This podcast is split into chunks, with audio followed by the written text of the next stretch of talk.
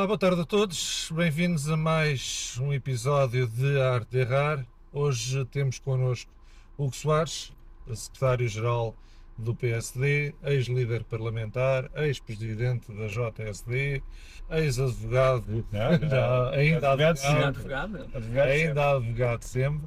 Oh, Hugo, eu começo se calhar com, com, com Braga. E como Minha isto, terra. Exatamente, e como isto é uh, a arte de errar e como é que se aprende com os erros, epá, eu faço-te uma pergunta uh, numa lógica de terceira pessoa. Como é que vocês conseguiram ter a resiliência de uh, ao levar o Ricardo Rio a candidatar-se duas vezes, perder e ainda levar uma terceira e finalmente ele ganhar epá, e estar neste momento feliz e contente em, Braga, que era o sonho dele de tudo. Como é, como é que foi lidar com esse processo de, de, de aprendizagem, erro, aprendizagem, erro, até ao, à vitória final? Esmerada, obrigado e, e queria cumprimentar-vos e dizer que foi precisamente em Braga que nós nos conhecemos, é numa dessas campanhas do, do Ricardo Rio. Uh, e na arte de errar, nada melhor começar precisamente com esse exemplo. Nós, de facto, foi de uma grande resiliência uh, perder duas vezes as eleições autárquicas, em 2005 e em 2009, e acabar por ganhar em 2013 com o mesmo candidato. A resiliência não está em, em saber perder, está em saber perder com o mesmo. Porque nós em Braga perdíamos sempre. Exatamente. Desde 25 de Abril, que hum, nas primeiras eleições democráticas autárquicas, uh, nós nunca, nunca logramos vencer as eleições e, e, de resto o Presidente da Câmara foi quase sempre o mesmo, que era Guilherme Guita Machado, um dinossauro do Partido Socialista, alguém com muito poder no Partido Socialista, sobretudo na região e em Braga em particular, e nós tivemos a teimosia de ter a certeza de que, embora não ganhando a confiança à primeira dos eleitores, nós estávamos no caminho certo com a pessoa certa. Eu acho que o grande segredo foi precisamente a vontade de, do próprio do Ricardo Grilo, um, querer ser Presidente de Câmara, ter um projeto de capacidade uhum. e não ter claudicado nas adversidades e, e, sobretudo, ter tido a resiliência e a persistência de ir a jogo até à terceira vez e aí uh, ganhar as eleições. É evidente que nós também percebemos que estávamos no caminho certo, porque embora estivéssemos a perder, se quiseres a errar, nós estávamos a separar eleitorado de eleição para eleição, uh, de forma muito substantiva. Até que em, em 2013 eh, conseguimos essa grande vitória, que foi uma espécie de libertação também para a cidade e vencer essas eleições com o Ricardo Rigo. Então queria-te fazer aqui, se quiseres, outra, outra provocação, que é o seguinte: tu tens no teu currículo uh, o facto de ter sido uh, presidente e líder da JSD antes dos 30. Sim, claro. Foste o mais jovem líder parlamentar do PSD com 34 é anos. Uh, e chegas agora a esta idade, secretário-geral do, do, do, do, PSD. Esta idade não é, já não é assim tão pouco, já são 40. Já são 40, sim, mas, mas tendo em conta o histórico do partido, dos seus secretários-gerais, uh, estarás, diria eu, uh, abaixo da média, no, no, bom sentido, digamos assim. Eu, eu um, de facto, fui presidente da Jota, não tinha 30 anos, também não podia ter mais 30 anos, porque a Jota é até aos 30 anos mas fui realmente o líder parlamentar mais novo de sempre, pelo menos que tenha esse registro do, do PSD. Não sei relativamente à questão do estágio eu não fiz esse exercício, vou mandar ver. uh, mas creio que terá havido mais novos, sobretudo, sobretudo no início do partido, tenho a certeza absoluta que, que terá havido secretários-gerais com idade mais baixa do que aquela que eu tenho hoje. Uh, eu tenho um grande objetivo político, esse tenho, e o grande objetivo político que eu tenho é ajudar, uh, na minha modesta contribuição, que um, o Presidente do PSD, o Luís Montenegro, seja Primeiro-Ministro. E esse, se calhar, se me perguntares hoje onde é que tu te vês e qual é o teu grande objetivo político, o meu objetivo político é mesmo esse. E não é um objetivo político meramente partidário. Estive afastado nos últimos cinco anos da, da vida política uh, uh, e estava muito confortável e muito bem. E só volto a, a assumir este desafio, com esta responsabilidade de facto de ser estágio do partido, eh, porque acredito mesmo muito na, na pessoa e nas capacidades para, de um Luís Montenegro, alguém porque eu tenho uma grande admiração, uma grande consideração, as pessoas sabem, também não, não, vale a pena estar aqui às voltas.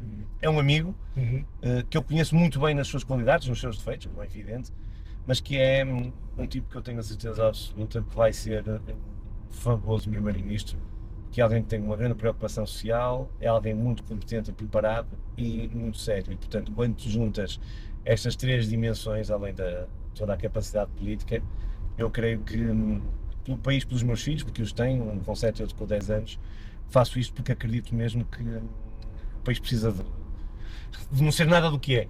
Hum. Quase que diria assim.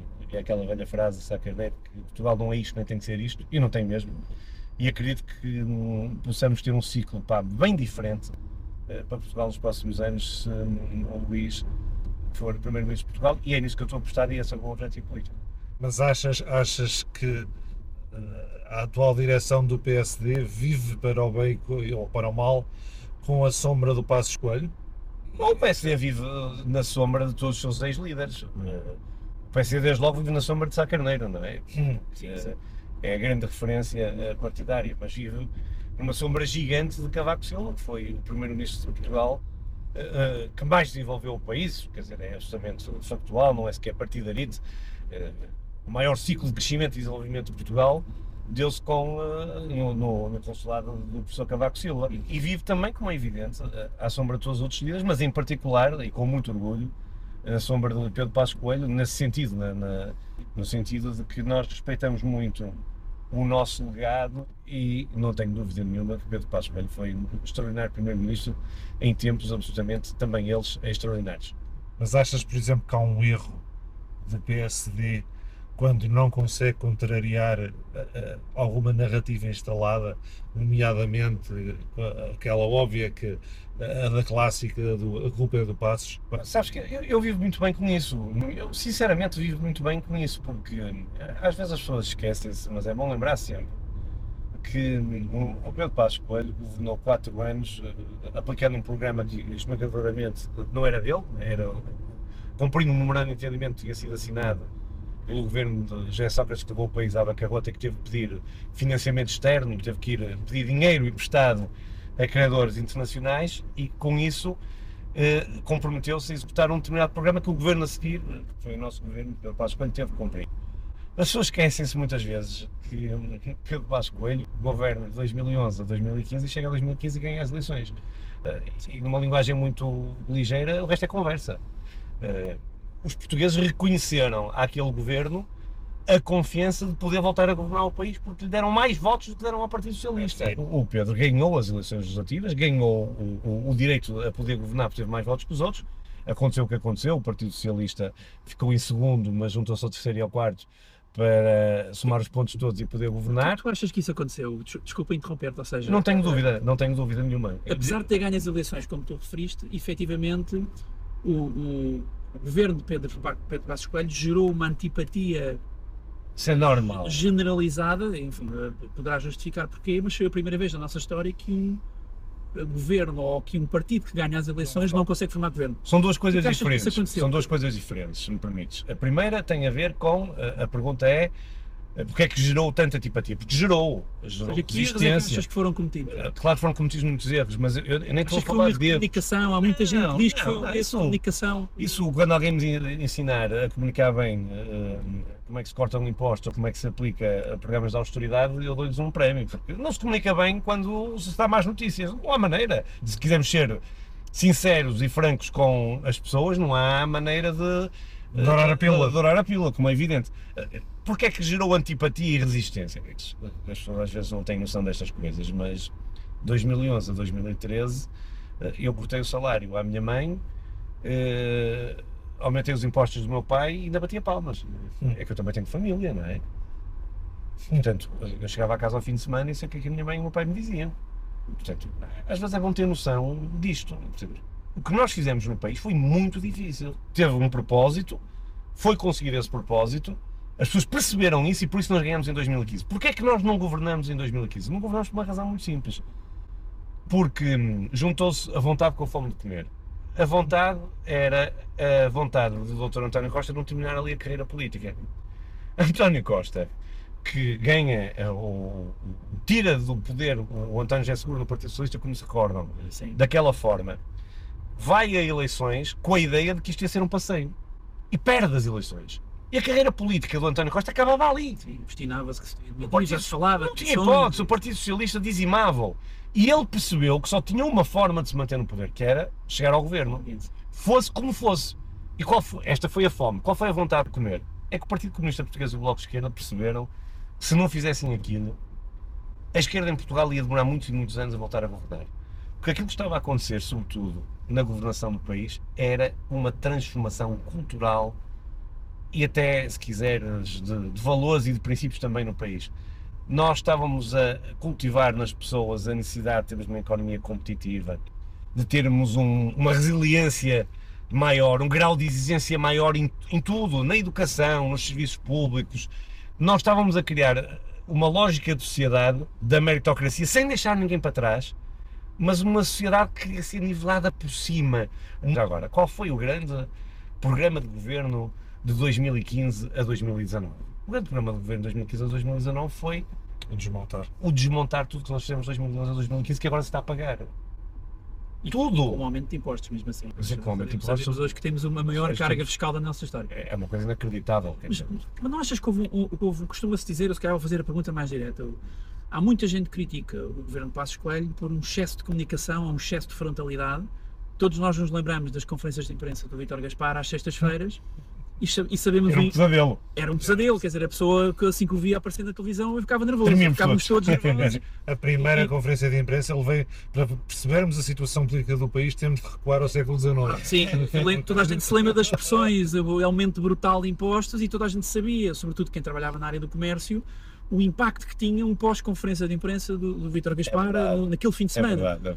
Portanto, o- obviamente que, que- que um governo tem que ter transparência, ninguém está aqui a dizer que tem que haver uma, uma- uma- um, um omitir de informações, mas não achas que houve um excesso de comunicação? Não achas que esse terá sido um dos principais erros daquele governo? Ora bem, eu se tiver que escolher entre dois modelos, um, um modelo de responsabilidade, um modelo de esconder, de omitir, de mentir, de meias palavras, de ludibriar, no fundo, numa palavra, de um, um governo de habilidosos, Que é o que é o que nós temos que é hoje. que hoje se Hoje temos. hoje é o que pede. hoje temos, e eu digo isto sem que seja nenhuma das palavras que estou a aplicar. É muito PowerPoint. E, e exemplifico cada da- dos exemplos, não, não há problema nenhum. E um governo de verdade, eu não tenho dúvidas. Agora, se me disseres, achas que há coisas que podias ter dito de outra forma, eh, podias ter dito, no sentido que o governo podia ter dito de outra forma, que o governo podia ter feito de outra forma? Claro que sim, acho que sim. Ehm, o país não estava habituado à crueza daquela mensagem, porque era a crueza da realidade que nós vivíamos. Há quem diga, por exemplo, que se o país tivesse ficado um mês ou dois, como teve em riscos, como sabem, sem poder pagar salários ou pensões, que as pessoas iam perceber muito mais facilmente aquilo que aconteceu a seguir. Felizmente isso não aconteceu, porque para muita gente, para a esmagadora maioria das famílias portuguesas, quer sem um mês de salário ou sem um mês de pensões, é Era uma tragédia. catastrófico. PSD, amanhã, ganha as eleições. Não tem maioria absoluta. Uhum. O CDS até consegue uns pontinhos porreiros, a Iniciativa Liberal, e em aspas, aspas, epá, e tens um estrondoso resultado a morder os calcanhares do Chega e uma queda generalizada da esquerda, mas chegas ao ponto em que pragmaticamente precisas de- do Chega para isto. A história democrática portuguesa é maioritariamente preenchida por governos minoritários.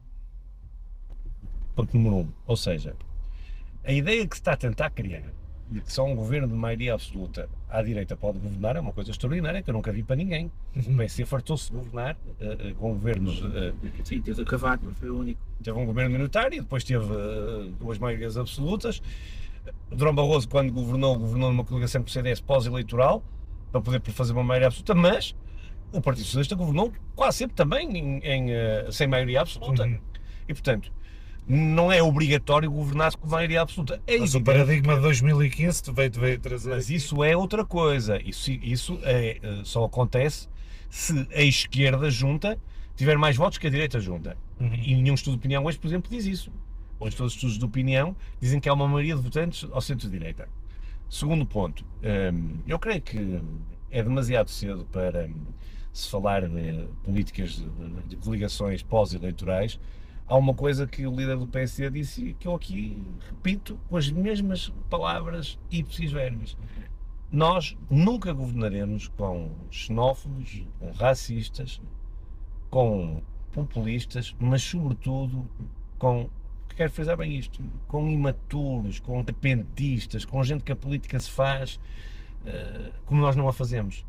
Portugal precisa de sentido de Estado, de responsabilidade, de coragem, de muita coragem, de transformação, de romper com muita coisa, mas precisa de, de juízo. E isto não se faz com imaturidades. Achas que, por exemplo, o exemplo que está ou que pode acontecer nos próximos meses em Espanha eh, pode vir a servir como alguma espécie de barómetro do que é que pode eventualmente acontecer em Portugal? A grande lição que Espanha vai dar a Portugal é que Espanha está a abrir os olhos e o PP espanhol vai ganhar ao PSOE, porque a governação dos últimos anos do PSOE foi um desastre completo.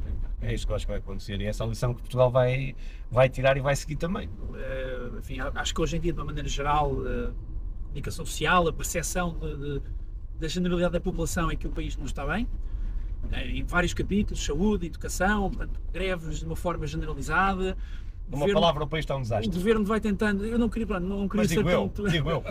O governo vai está, tentando. As pessoas sabem que está disfarçar com resultados económicos que eu acho que quem está mais atento sabe que são mais fruto de uma maré do que propriamente de, de, de, algum trabalho.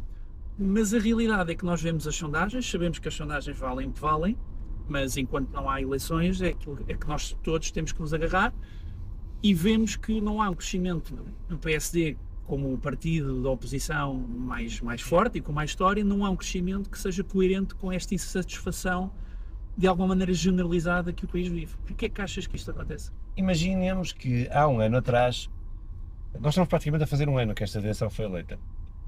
Coincide quase, quase com um antes das eleições legislativas, há um ano e meio, o Partido Socialista ganhou as eleições com cerca de 14 pontos de avanço relativamente ao PSD e com maioria absoluta.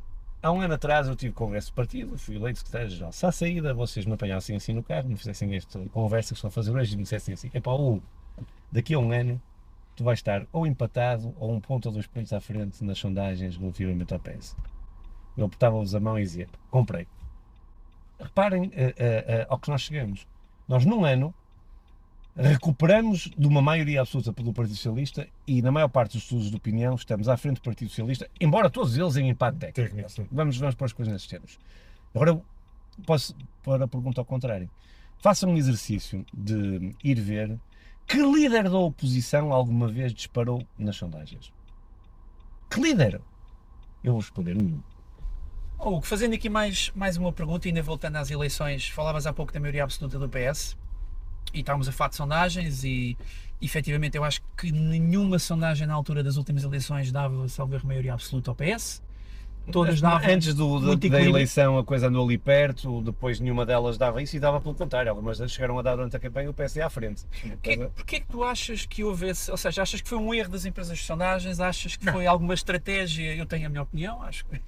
Mas uh, achas que foi uma estratégia do PS? O que é que achas que, o que, é que, achas que falhou na estratégia do PSD? Uh, não só para não ter ganho, como para ter uh, permitido que o PS tenha ganho com maioria absoluta. Acho, em primeiro lugar, que o PS nunca uh, se distinguiu do Partido Socialista. Sabem, essa foi a minha grande discordância profunda de estratégia com a liderança anterior do partido, porque o PSD, no fundo, fez uma deriva que se encostou ao Partido Socialista, uma deriva que eu creio que foi estratégica, mas que eu classifico como um erro, eh, e no fundo o PS não se extinguia do Partido Socialista. E os eleitores, eh, entre o original e uma cópia, preferem a segurança do original. Houve outra coisa que teve muita influência, ou duas, se quiseres. Uma foi. O, país teve medo de voltar a entrar numa instabilidade. O, o António Costa provocou a queda do governo, não tenho dúvida sobre isso. Provocou uh, uh, as eleições antecipadas para poder ir à procura da maioria absoluta, dizendo no fundo ao povo que é pá, desculpem lá, mas aqueles parceiros que eu escolhi lá atrás, os da Geringonça, o Bloco e o PC, agora já não são confiáveis e eu preciso de estabilidade para governar.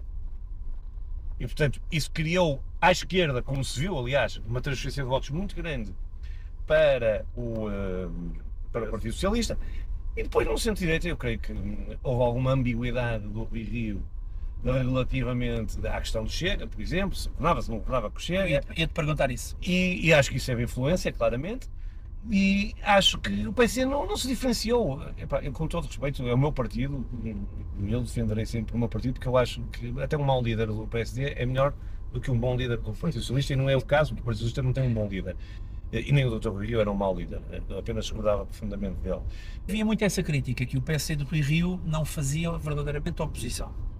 Sim, havia, havia essa crítica, eu próprio fiz. Tu achas que hoje o PSD de Montenegro está a fazer a oposição correta?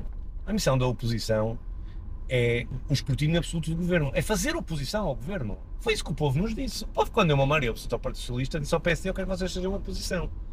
E, portanto, ser oposição é escrutinar o governo, é denunciar os erros e as omissões para que o governo possa melhorar com a crítica, com a, o combate e com a oposição.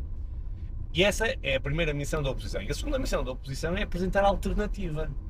Não me recordo de um líder do PSD que tenha, num ano, mostrado tanta alternativa como nós temos feito. Que o António Costa nunca foi chefe de governo, ainda hoje se vê que ele não chefia coisa nenhuma. Um governo sem qualquer autoridade, ou de qualquer um. É verdade, quando qualquer um diz o que quer e o que lhe apetece e vão permanecendo no governo, ainda que sejam, como dizia nas palavras do Presidente da República, uma espécie de ramos mortos uh, e de ministros, pá, que são ministros homens, que já não têm qualquer autoridade política. Portanto, uh, eu sinceramente acho que as pessoas uh, estão fartas mesmo, fartas deste governo. Este governo desistiu do, do, país e eu acho que o país desistiu dele, sinceramente. o sentimento das pessoas hoje é, se me perguntarem assim, como é que se melhora a a confiança de um povo num governo?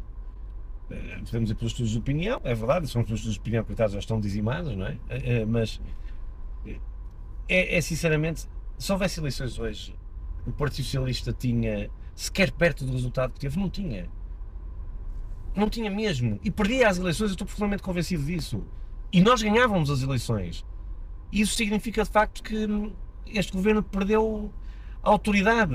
Agora, se me perguntar. O governo está a beneficiar de uma certa apatia. Eu, eu, eu, sou, eu sou franco, se tu me perguntares, eu sou uma pessoa como outra qualquer. Tu preferias que houvesse eleições amanhã ou que o governo governasse. Eu fico o governo governa. O país deve ter estabilidade política, as eleições devem ser de 4 em 4 anos. Claro. Eu estou aqui para fazer o meu trabalho de oposição e de quando chegar o dia apresentar um projeto diferente ao país. Agora, o governo tem a obrigação de governar. Nós tivemos aqui há, há pouco tempo connosco o professor António Carmona Rodrigues que nos falava um bocadinho sobre alguma descrença que a população portuguesa, de uma maneira geral, enfim, não sei se é um problema só português, parece-me que será mais uma coisa muito mais vasta do que o nosso próprio país, mas há alguma certa descrença que, que existe relativamente à classe política, parte das populações, sobretudo de países europeus. Como é que tu vês este, este tema? Que erros é que achas que, que estão a ser cometidos?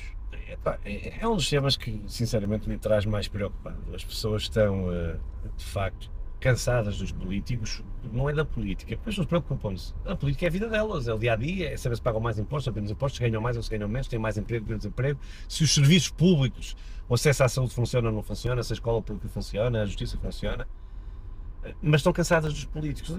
E de facto é um dos temas que mais, como dizia, me traz preocupado, porque é, esta hum, constante clima de suspeição, vamos ser francos, mais às vezes infundada mais das vezes infundada, sobre os políticos.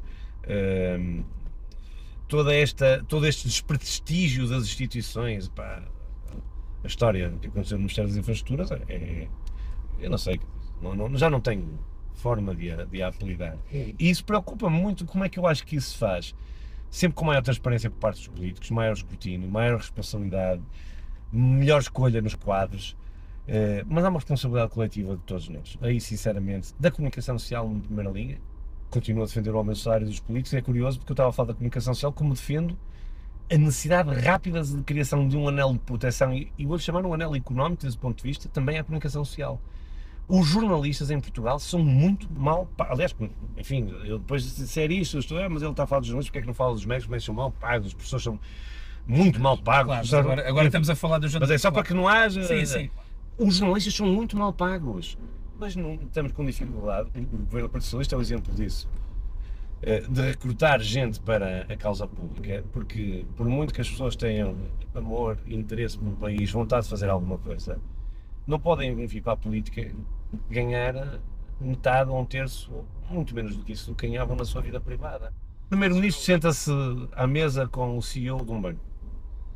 O CEO do banco ganha 40 mil euros mês. O primeiro-ministro ganha 4 mil.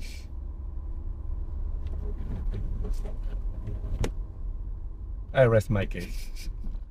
Uma das críticas que se faz à classe política muitas vezes é que uh, costuma-se ser, pá, este tipo nunca fez nada, nunca trabalhou fora da política. Faz muito essa crítica. Faz. É Achas que é ser uma forma de, de captar pessoas. Eh, mais pessoas da sociedade civil? Sim, isso não chega, mas, mas claro que não vale a pena estarmos a, a, a ignorar o, o óbvio. A questão financeira é importante. Agora, eh, não chega, nós precisamos de muitas outras coisas para poder chamar mais pessoas para, para a causa pública, mas as pessoas muitas vezes dizem este fulano nunca fez mais nada a não ser ser político, é um político profissional. Mas depois andam a discutir e a, uh, o populismo fácil de que, por exemplo, os deputados deviam ter exclusividade, não deviam fazer mais nada na vida. Eu vou-vos dizer uma coisa, eu sou completamente contra, eu sei que luto contra uma maré de populismo que me dizima já e diz, ai meu Deus, os interesses. Um deputado em exclusividade não é de todo melhor deputado que um deputado que não esteja em exclusividade e que tenha uma profissão. Seja advogado, que possa dar aulas, que seja médico ou que continue a fazer a sua atividade. Isso dá-lhe um contacto com a vida real absolutamente necessário para o trabalho legislativo, mas mais do que isso, dá-lhe a independência. Eu só pude discordar frontalmente do meu líder partidário porque tinhas essa independência. Porque eu tenho essa independência da minha profissão, da minha carreira. Porque muitos que eu tenho a certeza absoluta achavam o mesmo que eu, nunca foram capazes de pôr em causa absolutamente nada, porque precisavam de voltar a ser deputados na legislatura seguinte. Eu costumo dizer muitas vezes, eh, nas intervenções que me fazem depois fora no, internamente no partido, que nós temos que, eu uso a expressão que o Presidente do Partido já usou uma vez, que é recuperar a velha alma do PPD. Eu tenho mesmo que ir buscar os melhores carpinteiros, os melhores eletricistas, os melhores canalizadores, os melhores agricultores, os melhores advogados, os melhores médicos. Nós temos que ser capazes de não ter medo de que venha gente fora ocupar o nosso lugar. Se os partidos não se regenerarem, não abrirem desta forma à sociedade civil, aí então esta degradação dos partidos e da percepção pública dos partidos vai continuar. Atenção que eu sou um defensor acérrimo dos partidos. Eu não sou daqueles que constantemente a bater nos partidos. Os partidos são um espelho da sociedade. Tem de tudo como na sociedade. Há gente boa, a gente menos boa, a gente mais preparada, a gente menos preparada. É assim, é como é. Na questão da, da, saúde e da educação, que tu defendias que tinha de se acabar com a tendencialmente gratuitidade da, da, da educação e da saúde em Portugal. Ainda continuas a acreditar nisso? Eu acredito que hum, não é possível nós, eh, com o paradigma que tínhamos do ponto de vista do, do, acesso à saúde, conseguir ter um Serviço Nacional de Saúde uh, em condições. Eu acho que o Serviço Nacional de Saúde só, ou se quiseres, o acesso à saúde gratuita só é possível em complementariedade com o setor social, o setor privado. Não é serviço público aquele que é exclusivamente prestado pelo Estado. A pandemia deu o exemplo maior disso. Os laboratórios privados, nós fazíamos testes e não pagávamos nada, em laboratórios privados, estavam a fazer o quê? Serviço público. E o país, não aproveitar a capacidade instalada no setor social e no privado, não vai conseguir dar resposta a uma necessidade mais premente das pessoas que é a saúde. Voltamos ao tema da comunicação, porque sempre que se fala nesse tema, uh, toda a esquerda cai em cima da direita com a questão de. Querem arrebentar com o SNS. Querem arrebentar com o SNS. Portanto, não achas que há aqui novamente um problema de comunicação que a mensagem não chega? Eu acho que a realidade. Porque a, ideia, a ideia que fica é que a generalidade da população neste tema está do lado do Partido Socialista e, do, e do, Eu acho que nós dos também... partidos mais à esquerda. Quer dizer, nós também somos um bocadinho autofágicos e achamos que as pessoas são sempre todas contra nós. Não é assim, senão nós não, não, não ganhávamos eleições. Porque a realidade impõe-se. A realidade é, é, é inexorável.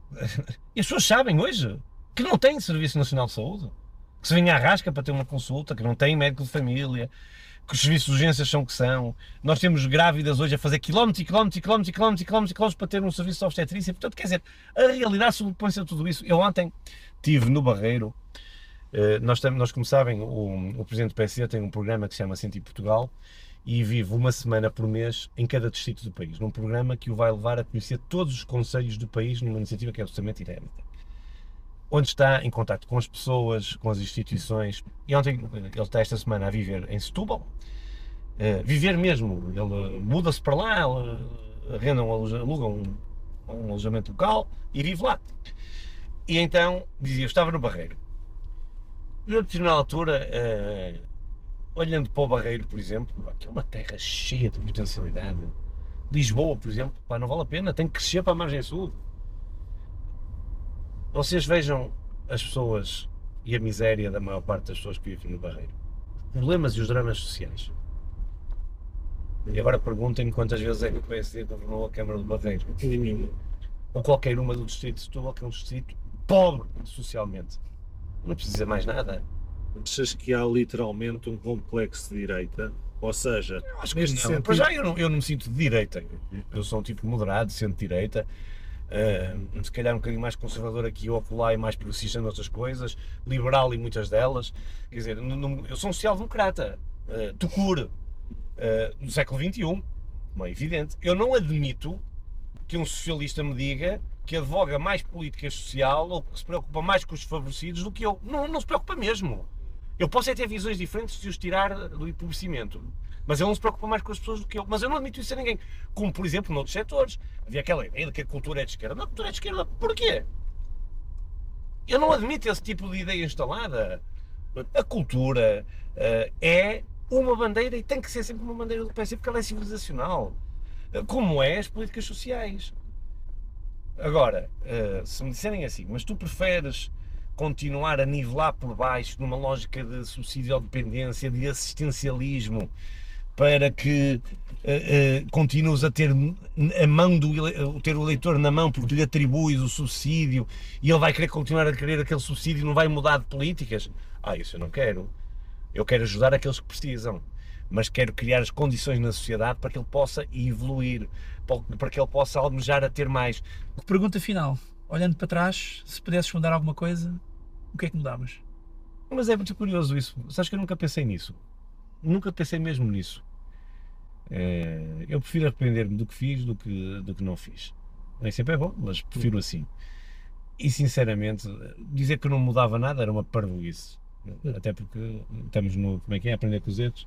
Portanto, seria mesmo uma. uma parvoíce. Eu arrependo muitas vezes de coisas que digo. Eh, arrependo-me às vezes de confiar em pessoas que calhar não merecem a minha confiança.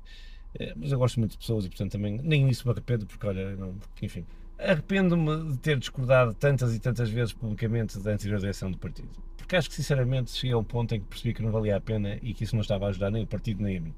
Muito obrigado. Eu é que agradeço, foi um gosto grande. Foi um gosto ter-te aqui connosco e havia muito mais temas para, para, para conversarmos, como sempre. Agradecer ao Hugo, agradecer-vos é a vocês. Agradeço.